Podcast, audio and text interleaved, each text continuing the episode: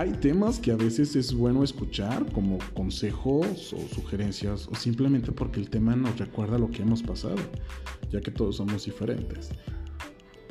Entonces, aquí hablaremos sobre amor, sexo, sociedad, vivencias del día a día, más que nada nuestras experiencias, para que en un momento tú digas, güey, así me ha pasado, o digas, nunca he visto eso, ¿qué pasa si me ocurre? Como tu primer beso, bueno, malo, ¿cómo fue? Eso es lo divertido, recordar todo lo que hemos vivido. Entonces, en Licormena Bífida tendremos esas historias maravillosas y bifurcadas.